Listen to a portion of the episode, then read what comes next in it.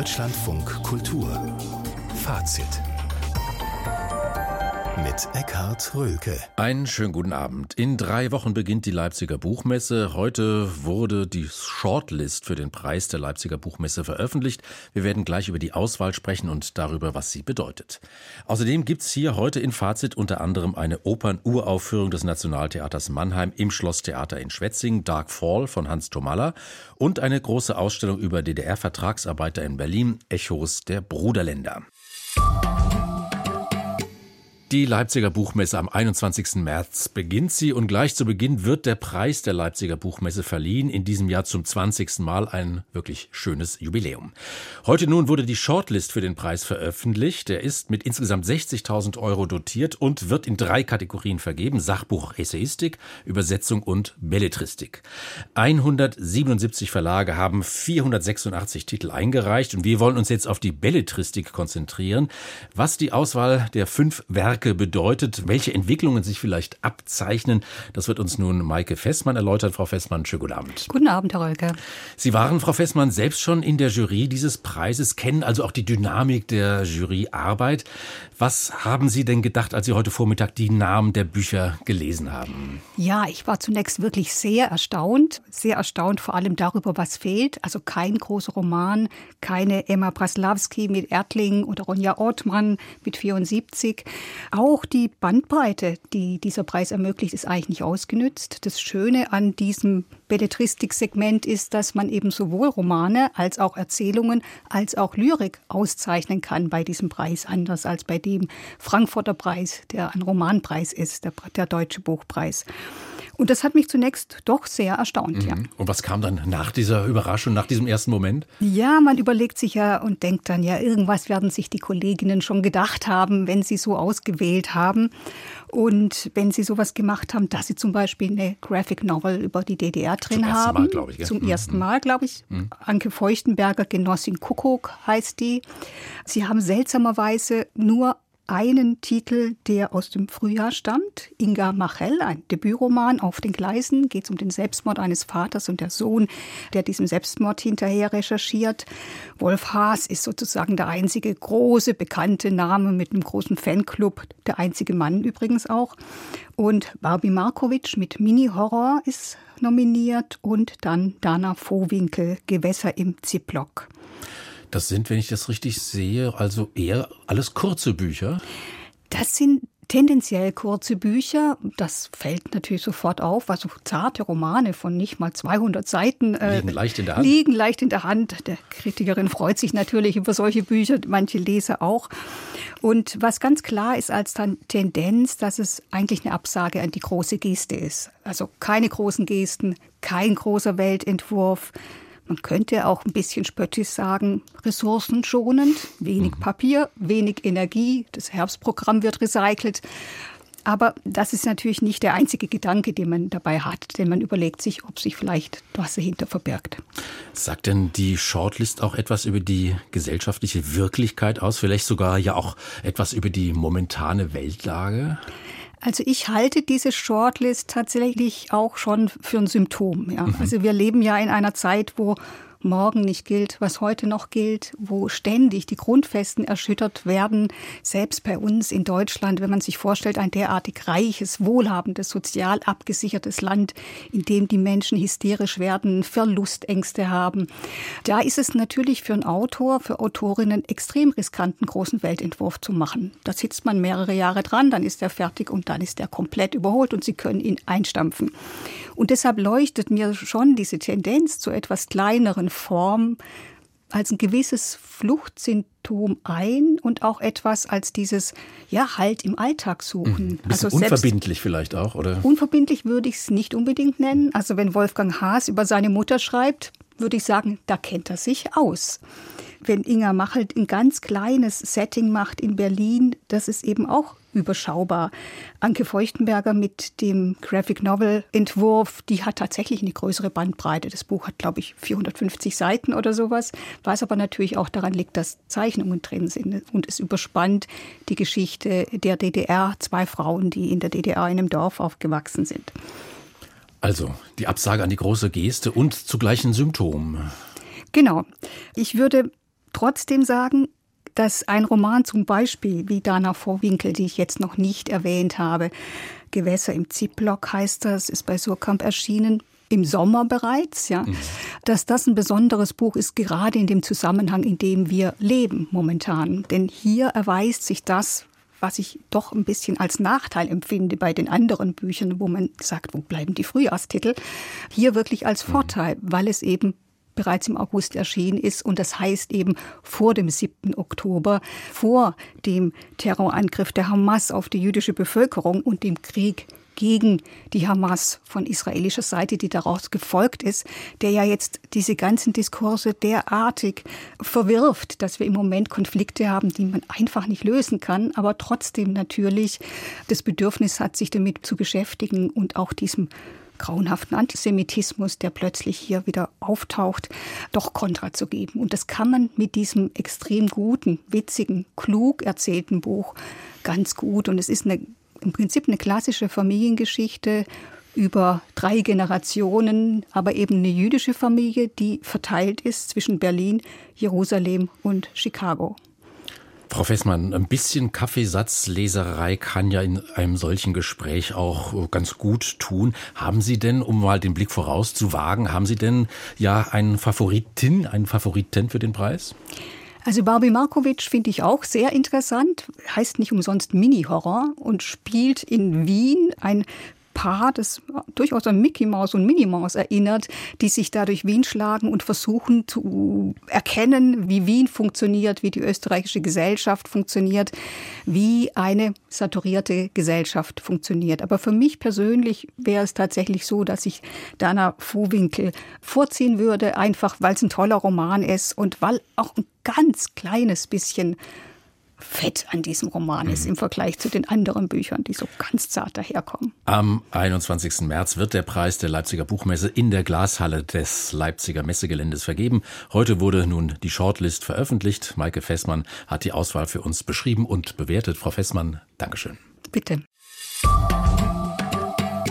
Der Regisseur Ilka Czatak ist verärgert und empört und das völlig zu Recht. Sein Film Das Lehrerzimmer wurde in der Kategorie Bester internationaler Film für einen Oscar nominiert, doch sein Name Ilka Czatak wurde in zahlreichen Medien überhaupt nicht erwähnt. Auch uns, das müssen wir leider sagen, ist dieser Fehler unterlaufen.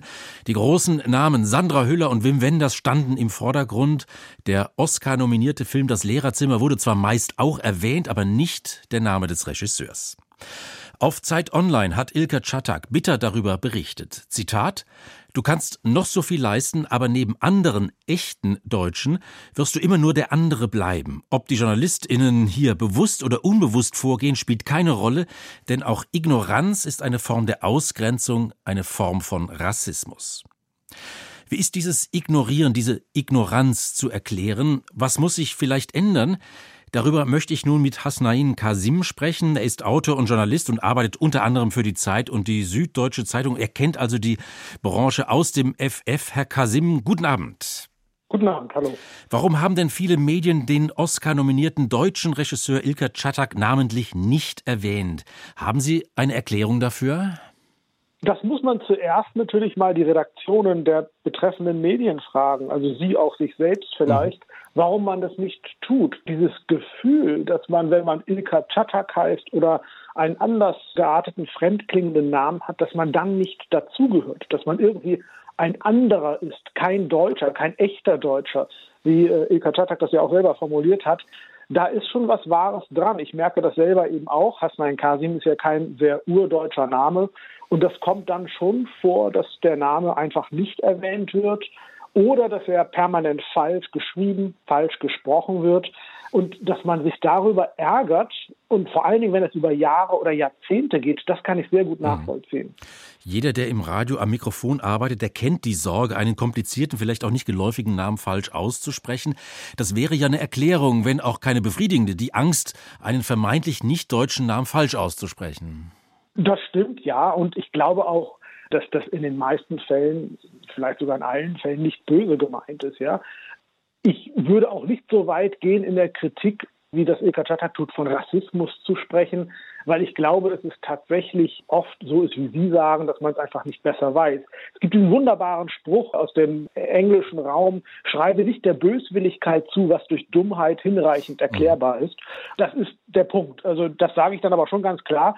Eine Redakteurin, ein Redakteur muss in der Lage sein, einen Namen richtig zu schreiben oder auch richtig auszusprechen. Und wenn man beim Radio arbeitet, dann fragt man vorher vor dem Gespräch nach, wie spreche ich denn den Namen richtig aus? Es ist ja völlig in Ordnung. Ich kenne auch viele, viele Namen aus vielen anderen Kulturbereichen, aus vielen anderen Ländern. Ich kenne auch deutsche Namen, deutsch-deutsche Namen, von denen ich nicht weiß, wie ich die ausspreche oder wo irgendwelche osteuropäischen Namen, wo ganz viele Cs und Zs und mhm. Y drin sind, dann frage ich einfach, wie spreche ich das richtig aus? Das ist ja überhaupt keine Schande, das einzugestehen, ich weiß es nicht, ich kenne den Namen nicht, sag's doch mal.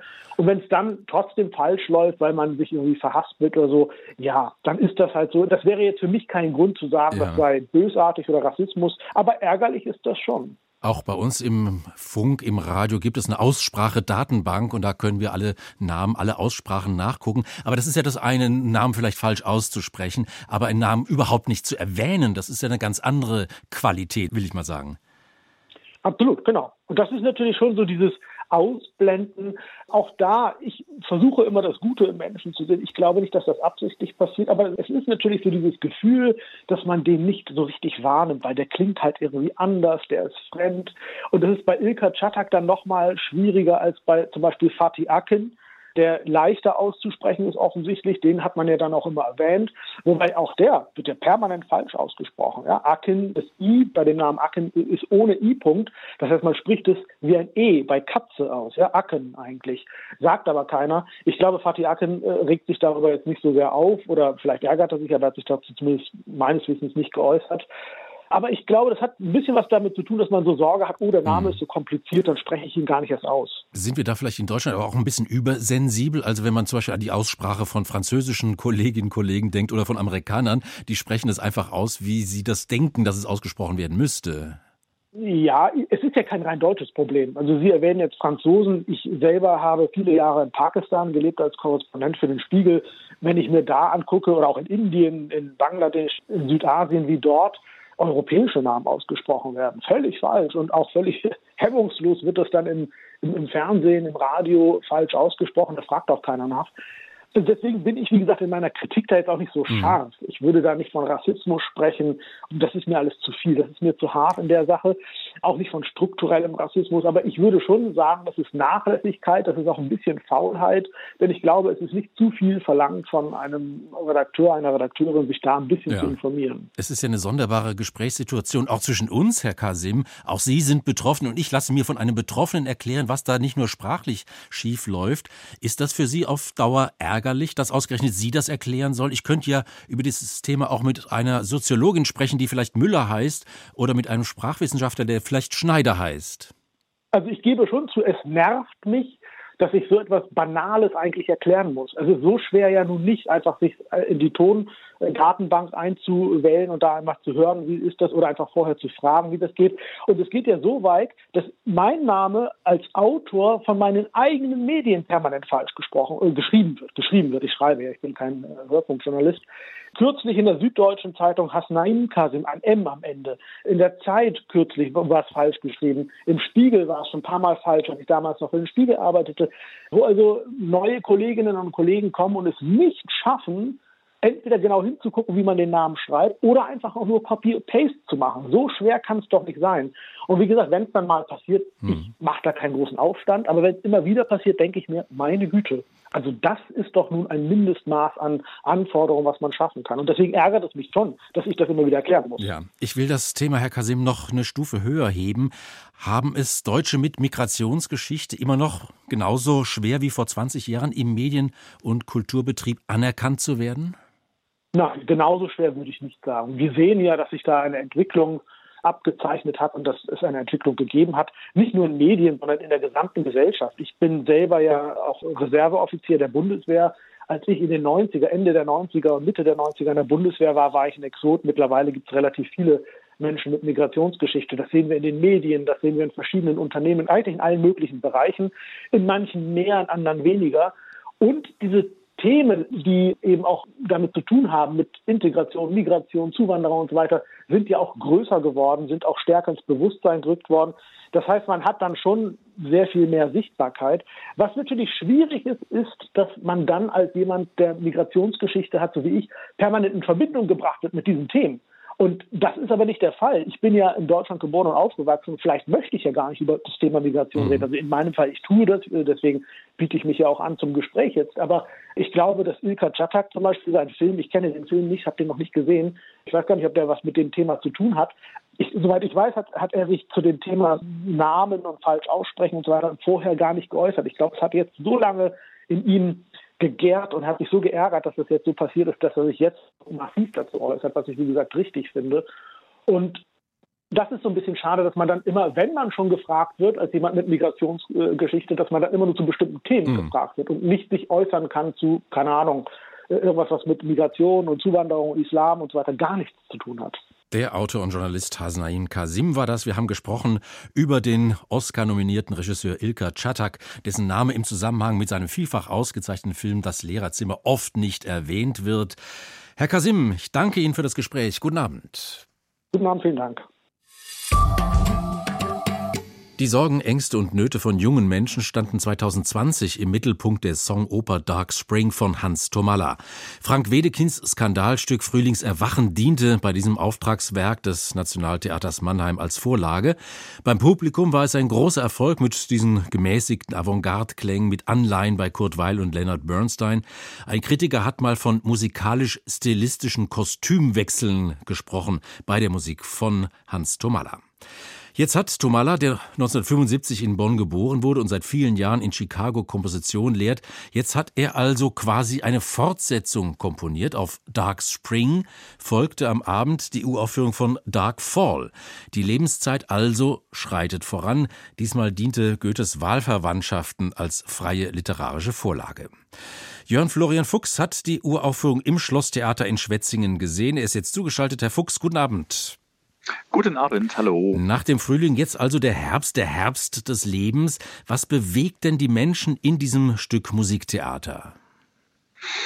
Ein Schicksal, nämlich das der Hauptfigur, kann man sagen, Ellen, die ähm, gerät zunehmend in eine Alzheimer-Erkrankung hinein. Und wir erleben an diesem Abend, um es vorwegzunehmen, wie ich finde, extrem, wirklich berührend und einen anfassend, das Schicksal dieser Frau, die also in diese Erkrankung hinein, in diesen Nebel hinein gleichsam schreitet. Und um sie herum gibt es drei Figuren. Es gibt die Tochter, es gibt den Ehemann und es gibt eben einen früheren Freund von ihr, der zu Besuch kommt und die äh, verschiedenen Ebenen verwischen immer weiter. Also sie erinnert sich an Vergangenes, dann verwechselt sie den ehemaligen Freund und ihren Ehemann etwa. Und es ist auf der einen Seite sehr, sehr konkret in den kleinen Situationen, auch mit, mit Ärgersituationen, dass man plötzlich sich an eine bestimmte Sache nicht erinnert und das unbedingt wissen will, was war das noch, wie war das noch. Und dann ist man aber plötzlich in einer ganz anderen Welt. Und es wird dann sehr, sehr poetisch. Und ich finde, dass das eine sehr gegenwärtige, also wirklich im besten besten Sinne was zeitgenössisches hat, was uns alle angeht. Man hat es im Publikum auch gemerkt. Vor mir saß ein älteres Paar, die haben dann gegen Ende sich an den Händen gehalten.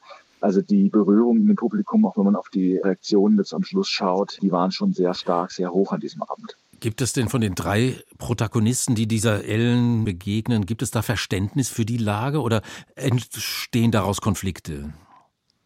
Die müssen damit irgendwie umgehen und auch natürlich miteinander klarkommen. Und die Wahlverwandtschaften von Goethe spielen insofern eine Rolle, als das Buch mal zitiert wird und dass man eben sagt, wir bilden jetzt so eine Art Wohngemeinschaft eben mit diesem ehemaligen Freund zusammen. Und da muss man sich irgendwie arrangieren. Und die Konflikte, die treten eben vorwiegend so bei Kleinigkeiten halt auf, in dem Ärger auch mit dem Schicksal jetzt von Ellen, dass man da so hilflos ist, damit einfach nicht umgehen kann. Das ist die eine Ebene und die andere ist dann eine Reflexion, wirklich ein Nachdenken, wie es eigentlich irgendwie weitergehen kann, ob es eine Zukunft gibt. Und die Zukunft ist am Ende offen. Ellen verschwindet. Sie verschwindet natürlich metaphorisch, wenn man so will. Im Stück ist sie nicht mehr da, aber auch mhm. real. Also die Figuren suchen sie und finden sie nicht und bilden dann eine neue Gemeinschaft, nämlich zu dritt. Hat denn Tomalla, der Komponist, auch in diesem Werk wieder in die musikalisch-stilistische Trickkiste gegriffen, Herr Fuchs? Das ist ein absoluter Stilmix mit den unterschiedlichsten Mitteln, die er da arbeitet, sicher aus der Popkultur vom Musical inspiriert. Ich habe mir diese erste Oper Dark Spring nochmal angesehen und angehört gestern im Stream und ich muss sagen, dass das hier, finde ich, wesentlich plausibler ist und wesentlich ergreifender auch. Allein schon was Effekte äh, betrifft vom Blech, das plötzlich so brüllend laut wird und einen regelrecht anschreit. Man hat immer so eine Art elektronische Klangkulisse, so klingt das zumindest sehr harsche Momente und einiges an Wiederholungen. Und das passt natürlich zu den Erinnerungsschleifen, zu den Erinnerungsstücken und Fetzen, die in diesem mhm. Stück eine große Rolle spielen. Das übernimmt er musikalisch, finde ich, sehr, sehr gut auf. Wir haben jetzt hier mal einen kurzen Ausschnitt, der ist allerdings jetzt nicht besonders laut, sondern das ist eher ein verhaltener Duktus, den wir hier in diesen Klängen hören.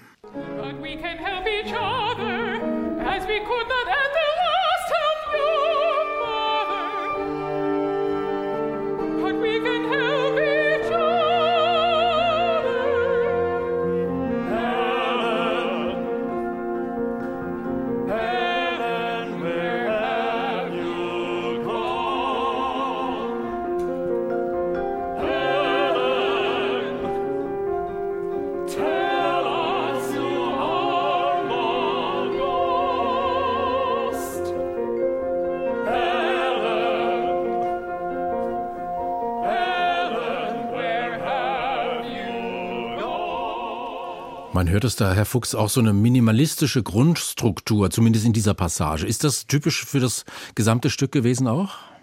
Das zieht sich nicht immer durch, aber man kann ein bisschen an John Adams denken und an diesen etwas erweiterten Minimalismus, der mhm. eben ab und zu auftaucht. Der drängt sich aber, finde ich, nicht so in den Vordergrund. Das war übrigens schon ziemlich am Schluss jetzt, wo eben die drei auf der Suche nach Ellen sind und sie eben nicht finden und diese Gemeinschaft bilden. An diesem Abend ein fantastisches Ensemble Estelle Kruger, vor allen Dingen als Ellen, aber auch Lila Crisp als Ilse, ihre Tochter und die beiden Herren Uwe Eikötter, Thomas Berau und Alan Pearson, der auch schon Dark Spring dirigiert hat, macht das also auch extrem gut. Das ist musikalisch und inhaltlich dramaturgisch ein ja. absolut überzeugender Abend. Jetzt beschreiben Sie noch ganz kurz auch, was Sie szenisch gesehen haben. Barbara Horakova hat dieses Werk inszeniert. Sie arbeitet viel mit Videoprojektionen, die Figuren, die sich zum Teil selber aufnehmen, die dann auf den Leinwänden auftauchen. Auch es gibt dann mal Schnee, verschiedene Effekte. Ein Haus, das nach vorne kommt auf Schienen, das dann wieder verschwindet. Auf dieser kleinen Bühne im Rokoko-Theater Schwetzing, das ist alles sehr, sehr auf den Punkt inszeniert. Und nachdem das ja eigentlich eine Oper ist in Songs und diese Arien eigentlich eher sowas wie Songs sind, werden diese Figuren noch immer nach vorne gestellt. Extrem gut gearbeitet. Auch das wirklich bis in die letzte Nuance, finde ich. Mhm. Und eine berührende Ebene kommt noch hinzu. Es gibt ein paar Video-Interviews mit Leuten aus der Gegend, die über Alzheimer-Schicksal in ihrer Familie berichten. Die werden dann an ein paar wenigen Stellen genial wirklich eingesetzt. Also Musiktheater auf der Höhe der Zeit. Das hat man selten, finde ich, wie an diesem Abend hier erlebt, heute in Schwetzing. Hans Tomala, Darkfall, Barbara Horakova hat die Uraufführung im Schlosstheater in Schwetzing im Rokoko-Theater inszeniert.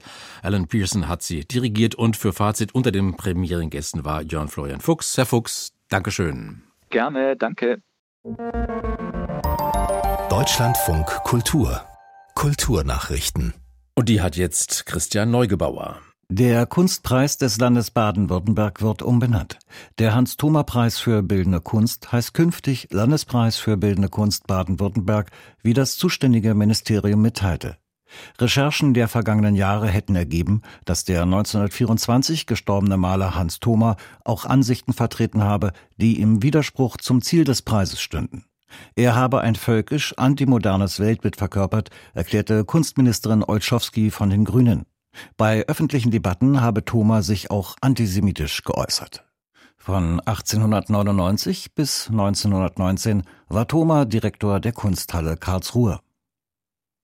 Zu einem Erinnerungsort für die Opfer der rechtsextremen Terrorgruppe NSU hat die Bundesregierung eine Machbarkeitsstudie vorgestellt. Darin seien die Beratungen mit Betroffenen und Sachverständigen eingeflossen, teilte Bundesinnenministerin Faeser in Berlin mit. Auch das Versagen des Staats bei der Aufklärung solle umfassend beleuchtet werden. Betroffene äußerten in der Studie Bedenken gegen einen möglichen Sitz des Dokumentationszentrums in Sachsen. Aufgrund der von Menschen mit einem Migrationshintergrund empfundenen Bedrohungslage dort sei das Bundesland kein Ort, den Betroffene gerne besuchen würden. Das Bundesarchiv schlägt wegen steigender Kosten Alarm. Archive seien die Basis jeder pluralistischen Erinnerungskultur, sagte Archivpräsident Hollmann der deutschen Presseagentur. Ihre Funktion könnten sie aber nur erfüllen, wenn die Bestände dauerhaft sicher gelagert und von qualifiziertem Personal betreut und nutzbar gemacht würden. Vor diesem Hintergrund bereite ihm die angespannte finanzielle Lage vieler Archive und auch des Bundesarchivs große Sorgen, warnte Hollmann. Kosten für Personal, Energie, Baumaßnahmen und Digitalisierung seien gestiegen. Das Bundesarchiv bewahrt im Auftrag des Bundes zentrale Bestände der deutschen Geschichte und Zeitgeschichte auf, vom Heiligen Römischen Reich bis heute. Gesichert werden Papiere, Karten, Bilder, Plakate, Filme oder Tonaufzeichnungen. Nachdem die Uni Bielefeld Zehntausende Bücher wegen Verdachts auf Arsenbelastung aus dem Verleih genommen hat, folgt nun die Universität des Saarlands in Saarbrücken. Dabei geht es um Bände aus dem 19. Jahrhundert mit einem grünen Einband. Gefahr drohe, wenn Bücher mit Grünschnitt angefasst und zum Umblättern die Finger mit der Zunge angefeuchtet werden, sagte eine Sprecherin. Auch könne der Staub möglicherweise Arsen enthalten und eingeatmet werden oder ins Auge geraten. Nach Angaben des Deutschen Bibliotheksverbands ist das Problem seit längerem auch in anderen Bibliotheken bekannt. Die DDR war ein Einwanderungsland. Ab 1949 sind viele tausend Menschen als Vertragsarbeiter in den Arbeiter- und Bauernstaat gekommen. Aus Algerien, Angola, Chile, aus Mosambik, Syrien oder Vietnam. Es waren alles Staaten, die mit der DDR verbündet waren. Welche Spuren haben diese Menschen hinterlassen? Wie haben sie das Leben in der DDR geprägt? Wie fair, ja, wie brüderlich war der Umgang mit ihnen, den Menschen aus den sozialistischen Bruderländern? Welche Fragen und Forderungen sind auch heute noch offen? Um all diese Themen kreist die Ausstellung Echos der Bruderländer, die am Samstag in Berlin im Haus der Kulturen der Welt eröffnet wird. Und am Telefon ist nun die stellvertretende Intendantin des Hauses, Henriette Gallus. Frau Gallus, schönen guten Abend. Schönen guten Abend. Alle Menschen werden Brüder, heißt es bei Schiller, tönt es bei Beethoven. Ein großes Ziel, das auch die DDR beschworen hat. Wie sah denn aber jetzt die Realität aus? Wie brüderlich wurden denn diese Menschen aufgenommen? Ja, also der Teil der Beziehung äh, der DDR zu ihren sogenannten Bruderländern, das waren also ebenfalls sozialistisch geprägte, zumeist außereuropäische Länder, war die Übernahme von VertragsarbeiterInnen. In dieser betreffenden Zeit kamen etwa 500.000 Arbeiterinnen und 70.000 Studierende aus diesen Ländern in die DDR.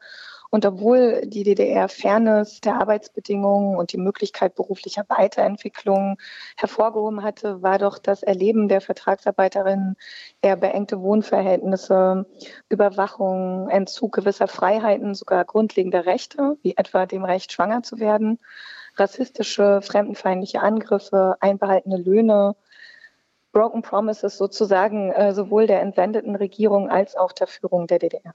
Und das waren allen Beteiligten klar?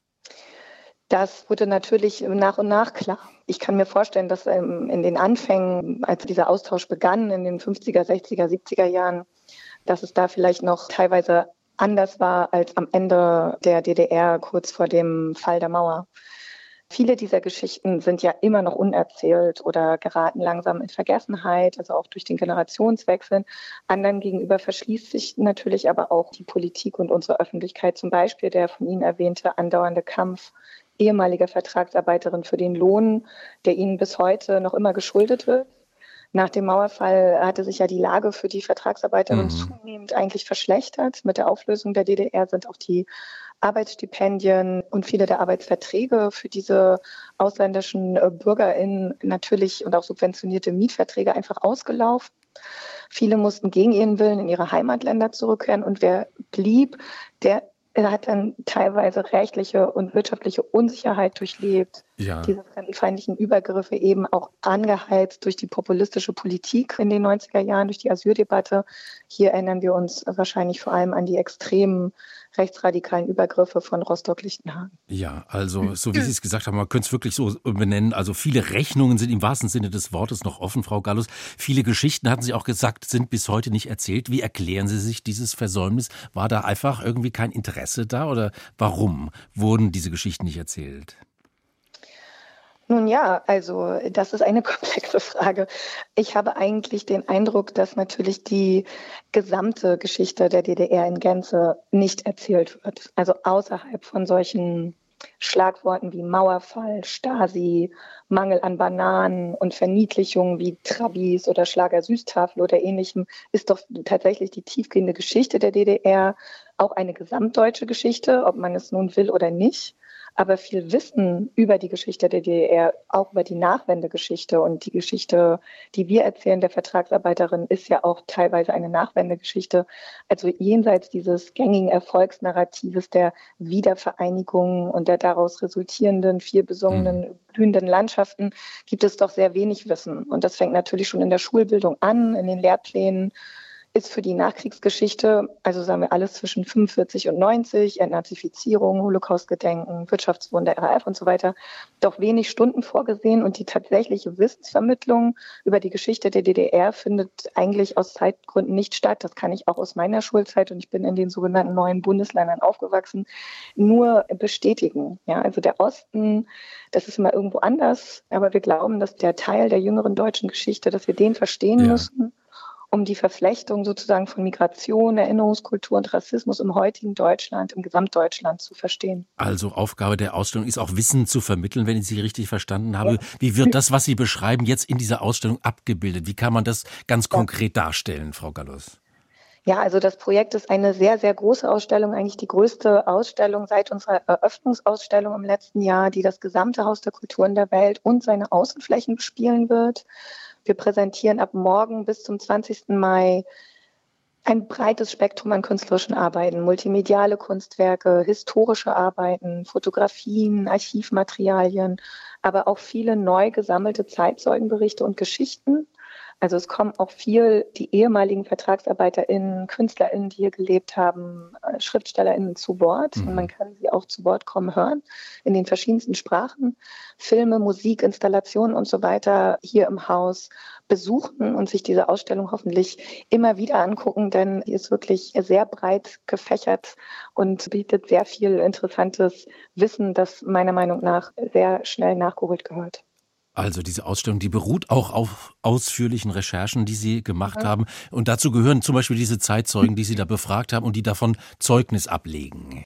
Genau, also wir haben mit Partnerinstitutionen gearbeitet in den ehemaligen Bruderländern und dort Erinnerungen und Erzählungen gesammelt. Echos, Spuren dieser lange vergessenen Geschichten uns angehört. Zum Beispiel in Vietnam, einem ehemaligen Bruderland, haben wir mit der Institution Hanoi Ad hoc gearbeitet, ein Architekturbüro, das die Spuren der DDR-Architektur, die es noch heute in Vietnam gibt, erforscht haben. Mit all unseren Projektpartnerinnen haben wir vor Ort über ein Jahr Workshops veranstaltet mit Zeitzeuginnen und Menschen eben vor Ort, die sich zu dieser Geschichte verbunden fühlten. Und viele dieser interessanten Ergebnisse dieser Workshops und auch viele der Menschen, mit denen wir dort seit dieser Zeit Verbindung geknüpft haben, werden jetzt Teil der Ausstellung sein und auch bei der Eröffnung und dem Eröffnungswochenende hier sein und ihre Erinnerungen mit uns teilen und sie erzählen. Echos der Bruderländer, die Ausstellung im Haus der Kulturen der Welt in Berlin wird jetzt eröffnet. Zu sehen ist sie dann bis Mitte Mai. Henriette Gallus war das, die stellvertretende Intendantin des Hauses. Frau Gallus, Dankeschön, guten Abend. Gerne, danke. Es gibt Menschen, die haben so viel Geld, dass sie irgendwann nicht mehr nur ans Geld verdienen denken, sondern auch überlegen, wie sie der Allgemeinheit vielleicht ein Geschenk machen können.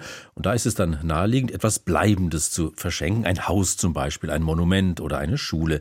Damit kann man sich verewigen. Das Gebäude zeugt viele Jahre und Jahrzehnte von der vermeintlichen Großzügigkeit des Spenders.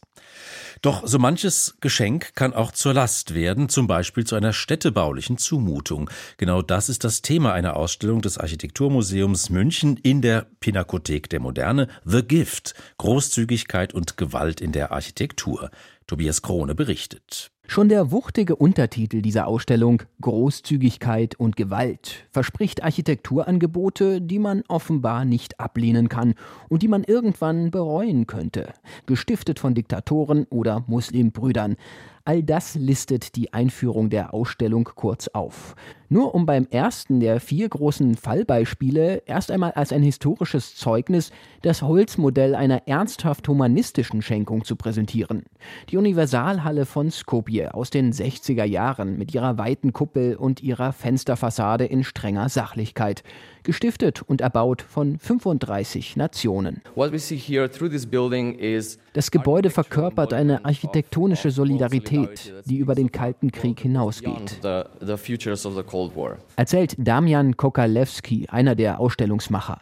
Nach dem verheerenden Erdbeben von 1963 unterstützten vor allem die blockfreien Staaten den Wiederaufbau der nordmazedonischen Stadt, darunter auch zahlreiche afrikanische.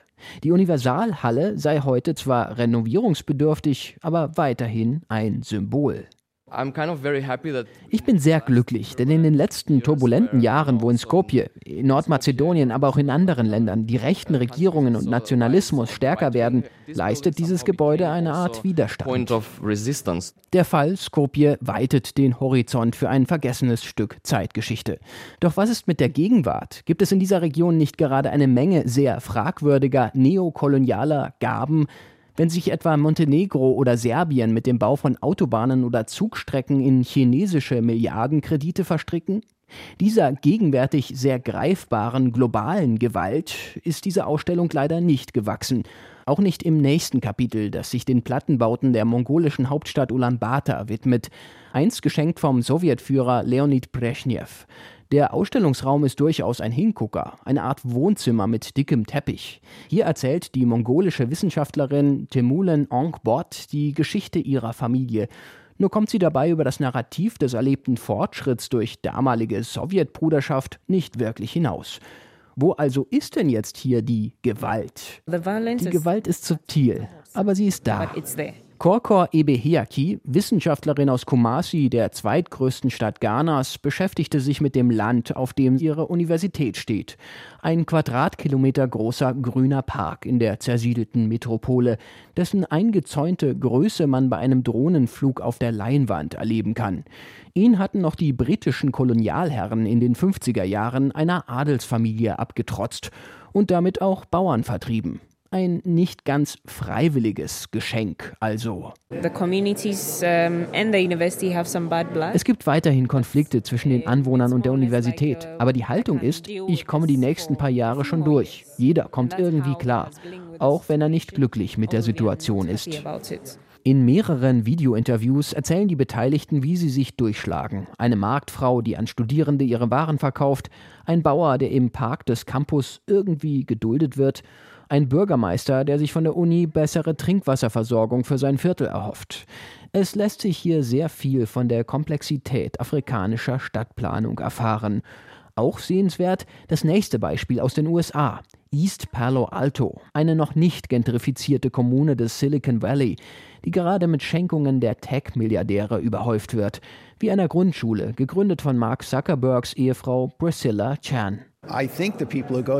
Ich glaube, die Schüler, die dorthin gehen, lieben die Schule. Aber ich denke, sie zieht Schüler und damit auch Mittel ab von den unterfinanzierten öffentlichen Schulen. Erzählt der Forscher und Dokumentarfilmer Michael Levin, dessen Videos hier zu sehen sind. Levin spricht von einem Neofeudalismus, Schenken als eine Art Herrschaft. Zumal Geld nicht unbedingt Qualität bedeutet. Der Mitkurator der Ausstellung Łukasz Stanek von der University of Michigan ließ seine Studierenden den Philanthropismus auf ihrem eigenen Campus erforschen.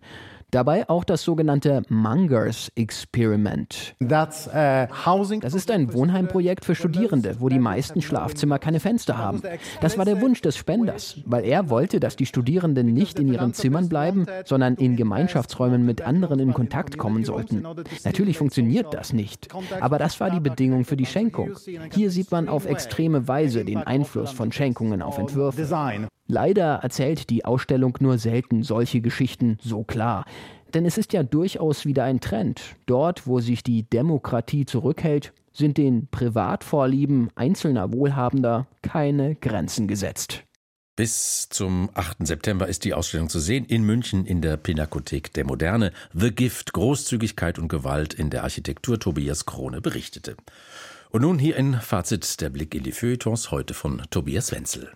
Unbekannte zünden nachts im thüringischen Waltershausen das Haus eines SPD-Kommunalpolitikers an, schreibt Iris Meyer in der Süddeutschen Zeitung. Auf einer Karnevalsveranstaltung ruft ein Chor von Männern dem linken Ministerpräsidenten Bodo Ramelow in Reimform ins Gesicht, man werde seine Frau vergewaltigen und ihn zusammenschlagen. Es gehe hier nicht mehr um legitimen Protest gegen Politiker, sondern um Einschüchterung, Bedrohung und Gewalt. Wer das verharmlose, möge doch mal an den Mord an Walter Lübcke denken. Apropos Mord. Murder on the Dance Floor, Mord auf der Tanzfläche, titelt, in Anspielung an einen Song, ebenfalls die Süddeutsche. Die nun festgenommene RAF-Terroristin Daniela Klette habe sich im Untergrund mit dem Kampftanz Capoeira fit gehalten. Die brasilianische Matrix reiht einen Mix aus weichen, schlangenlinienartigen Körpertwists und spektakulären Drehelementen aus blitzschnellem Wegducken aneinander, erklärt Dorion Weigmann für diejenigen, die das noch nicht im Fitnessstudio selbst ausprobiert haben. Ein brasilianisches Capoeira-Kollektiv liege genau auf der rebellischen Linie, die wohl auch Vertreter des Kreuzberger Alternativmilieus und Leute wie die RAF-Frau Daniela Klette zu Capoeira-Jüngern werden ließen. Es handelt sich um Umsturzexperimente auf dem Dancefloor, schreibt Weigmann weiter in der SZ. Unter dem Gesichtspunkt lässt es sich mit Capoeira wohl auch im Untergrund lange und gesundheitsbewusst ausharren.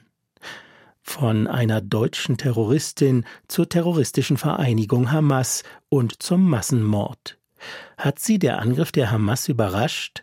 fragt die Frankfurter Allgemeine den israelischen Dramatiker Joshua Sorbol, dessen Stück Der große Wind der Zeit gerade in Stuttgart Uraufführung hatte.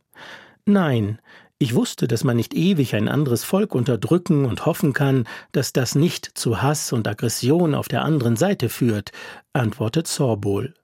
Aber ich war überrascht von der Art von Gewalt der Hamas. Meine Reaktion war, wir müssen auch in Zukunft mit den Palästinensern koexistieren, doch sie müssen auch eine Dehamassisierung durchführen. Während viele andere zurzeit keinerlei Lösung für den Nahostkonflikt sehen, überrascht Sorbol mit konkreten Vorschlägen.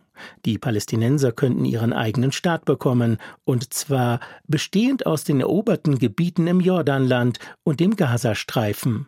Die sollten dann etwa durch eine Straße miteinander verbunden werden, schlägt Sorbol in der FAZ vor. Ich bin immer noch optimistisch und glaube, dass aus dieser Katastrophe heraus beide Völker verstehen werden, dass Krieg keine Lösung ist. Undenkbar, dass Israels Ministerpräsident Benjamin Netanyahu so spricht. Ihn knüpft sich der israelische Germanist Jakob Hessing im Tagesspiegel vor. Netanyahu lasse bewusst in der Schwebe, was er mit diesem Krieg erreichen wolle. Er stilisiere sich als Protektor Israels, indem er sich für die zukünftige Sicherheit des Landes verantwortlich erkläre. Man beachte die eklatante Verfälschung eines Grundpfeilers der Demokratie, die Netanyahu hier vornimmt, schreibt Hessing. Verantwortung trägt ein Regierungschef für die Dinge, die in seiner Amtszeit geschehen sind, nicht für etwas, das in einer vagen Zukunft geschehen wird. Eine andere Zeitmanipulation hat Hans Zippert entdeckt. Die Bundesregierung hat, trotz der katastrophalen Haushaltslage, den Februar um einen Tag verlängert, schreibt Zippert in seiner satirischen Kolumne für die Welt. So halte sich die Ampelkoalition noch länger an der Macht. Die Union sollte die Regierung fragen, woher die Mittel für den 29. Februar stammen und ob es etwa ein geheimes Sondervermögen Schaltjahr gibt. Der Blick in die Feuilletons von Tobias Wenzel. Und das war's, unser heutiges Fazit. Am Mikrofon war Eckart Rölke. Ich danke für Ihr Interesse. Guten Abend.